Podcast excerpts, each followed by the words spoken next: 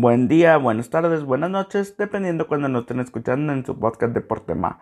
En la sección Balón Azteca, la parte de Deportemas, donde hablamos del fútbol mexicano, tanto varonil y en esta vez también vamos a tocar lo femenil. Mi nombre es Rodrigo Canto Cervantes y aquí comenzamos. Y sí, la fecha 11 terminó y terminó pues digamos con una jornada cargada de partidos interesantes, sobre todo el Clásico Nacional que enfrentó a Chivas contra América. Un Chivas totalmente humillado por las Águilas del la América cuando América ganó 0 a 3 en su casa de Chivas y logró la victoria con tres goles de dos de, de ofensivos mexicanos. Henry Martín, un doblete, y Sebastián Córdoba, otro gol que le dio el primer triunfo en un clásico nacional al técnico Santiago Solari. Con esto América dio gala de su dominio sobre Chivas y la fuerza de Chivas solo se quedó en las declaraciones. Chivas realmente no jugó a nada, tuvo un mano a mano, un mano a mano de Angulo al minuto con 15 segundos y eso fue todo lo que compitió. Un minuto y 20 segundos. Los otros 87 minutos con 40 segundos del partido fueron Águilas.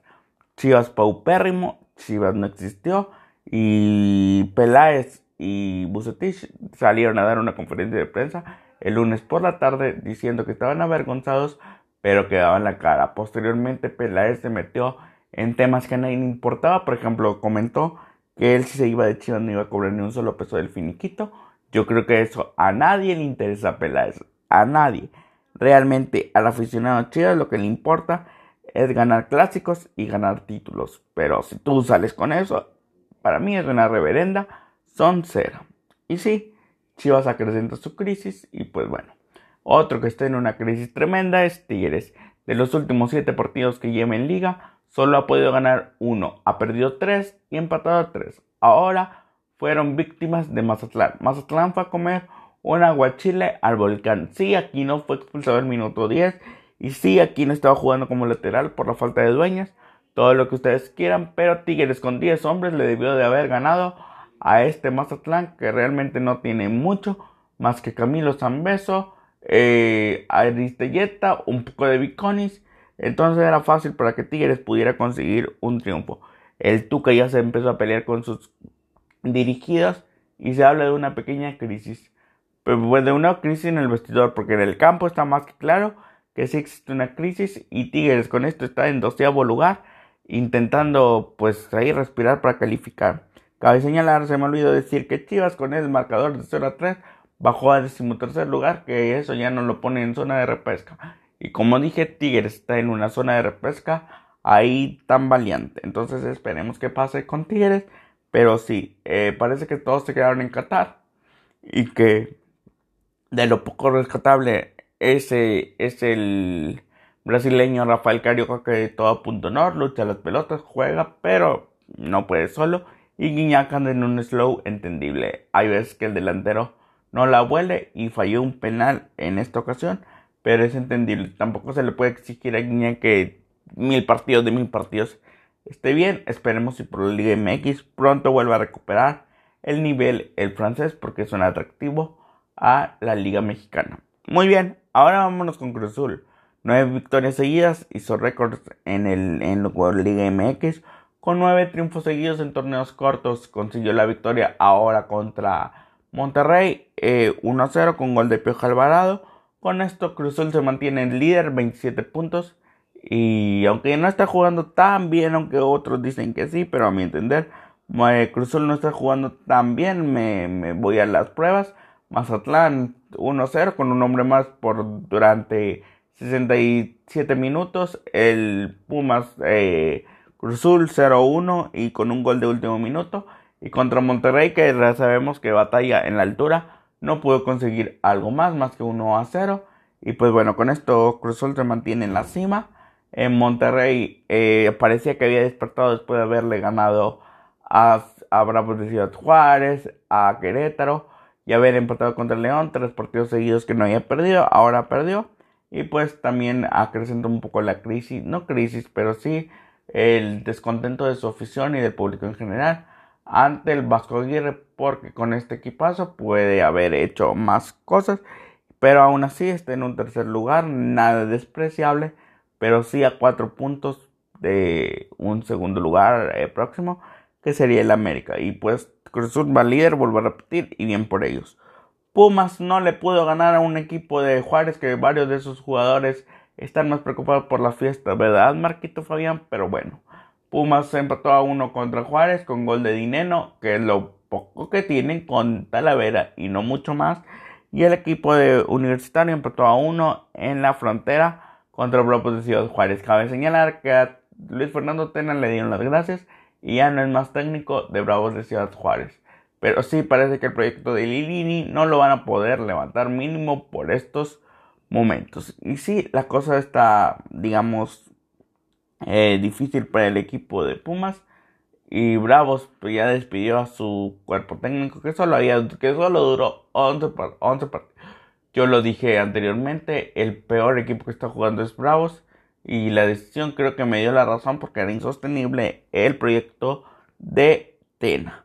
Ahora sorpresivamente vámonos con Atlas que lleva seis partidos sin perder desde que ganó en los tribunales. No pierde y esta vez le ganó a Puebla 0 a 1 con un gol de Aldo Rocha. Puebla también llevaba cinco partidos sin perder, Atlas también llegaba con cinco partidos sin perder y si hubiera sido empate pues los dos hubieran sido seis, pero no.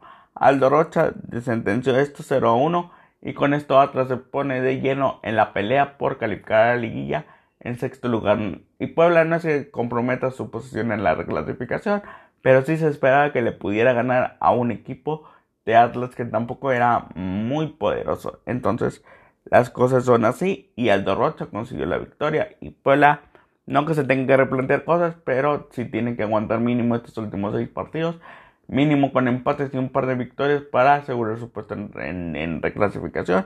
Y Atlas, ¿quién lo diría? Puede todavía estar pensando en clasificar a la liga directamente. Válgame Dios, bendito fútbol mexicano. Vámonos con Santos que le ganó en, la casa, en su casa de Tijuana 0 a 1 en la frontera con gol de Félix Torres. Santos eh, va bien, ahí calladito, calladito eh, se mantiene en puestos de liguilla, cuarto lugar y va a luchar con uñas y dientes para mantenerse en esa zona. Mientras Tijuana lo que había iniciado bien, poco a poco se va desinflando y su tercera derrota seguía. América Pachuca y ahora Santos pues lo ponen en una mini crisis que tendría que levantar pronto porque si no quiere quedarse fuera de clasificación porque equipos eh, medianamente fuertes ahí vienen y ahorita los vamos a ver. Pero si los de Guedes cayeron nuevamente y los de Almada parece ser que poco a poco están despertando. Ahora si vamos con Pachuca que es uno de los equipos medianamente débiles que está despertando. Le ganó 0-2 con, contra, contra Toluca. Una expulsión en el 74 de los Diablos Rojos cambió todo porque en 4 minutos, en el 86 y en el 90, Pachuca sentenció en las cosas 0 a 2 y, descubrimos que Toluca es un equipo con Rubén Zambuesa y otro equipo sin Rubén Zambuesa. Cuando el argentino no está, le hace mucha falta al cuadro de Cristante.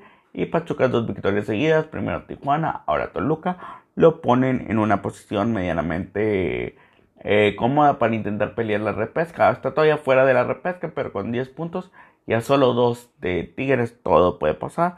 Al igual que, que León, León consiguió también su victoria el día de anoche, la noche de anoche, junto, contra Necaxa ganándole 3 a 1, goles de Campbell, goles de Meneses, pusieron las cosas claras para los de Nacho Ambriz y también poco a poco van despertando, no que Necaxa fuera un rival que pudiera dar un parámetro, pero si empataba o perdía contra Necaxa, entonces contra quién quería ganar este equipo. Entonces, León 3 a 1 y pues entonces todo puede pasar ahí, que yo creo que León se va, se va a subir a la reclasificación. Se me hace que el que va a bajar de ahí sería a San Luis. Y Pachuca se me hace que también puede meterse y sacaría Querétaro de esta repesca.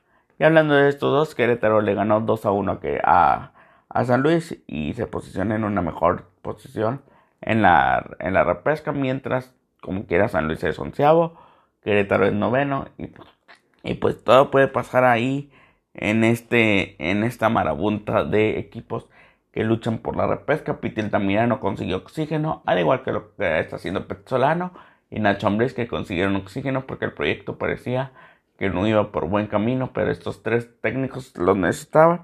También los necesita Lirini, pero al parecer él no quiere oxígeno por el momento. En la rama femenil hubo dos partidos muy interesantes. El clásico tapatío Atlas Chivas, un empate a tres y feria de goles. Un éxito lo de lo de Alicia Cervantes, esta jugadora que con el doblete que consiguió el día de el día viernes, perdón, el día sábado, el equipo de el, el día domingo, perdón, el día domingo el equipo de con el equipo de Chivas, Alicia Cervantes se convirtió en la jugadora con más goles en la historia de Chivas femenil al superar a Norma Palafox, que previamente ella había superado a Ruby Soto, ahora es Alicia Cervantes y pues nada, una buena jugadora y empataron a tres contra estas Atlas que contra estas rojinegras que parece ser que van a conseguir un título antes que los hombres y bien por ellas porque Atlas femenil ha sido contendiente en los últimos dos torneos y en este torneo también está dando muestras de, eso. Entonces en un 3 a 3 muy cerrado y muy buen partido eh, se repartieron puntos en la cancha de Atlas. Ahora sí vamos al otro partido interesante que se dio este, este jornada en la liga femenil. Fue América Tigres. Si se le puede recriminar algo a las a América Femenil es que iba ganando en dos ocasiones. 1 a 0 y 2 1 y todo esto con una mujer menos por una expulsión de una jugadora de Tigres que llegó al tobillo de la extrema de, de, la extrema de América y le expulsaron al minuto 27 y lo de la de Leo Cuellar eh, anotaron un par de goles pero lo que sucedió les empataron eh, se le puede recriminar sí porque Tigres es el actual campeón campeonas. Eh, América no ha venido jugando bien, pero cuando tienes a Tigres eh, femenil en jaque mate, la tienes que, tumbar. Y esta vez no pudieron y Tigres respondió. Y por eso es potencia a nivel femenil, porque sabe cómo jugar las cosas. Y lo hizo y le empató a las de Leo Cuellar, los, las de Medina. Entonces todo esto pasó y América pues está en un noveno lugar. Tigres va bien y pues veremos a ver qué sucede. Muchas gracias por su atención. Sigan a, Deporte Más en su YouTube y que tengan una muy buen martes y pues seguiremos hablando aquí de cosas. Dios los bendiga, lo mejor para ustedes y gracias por escuchar.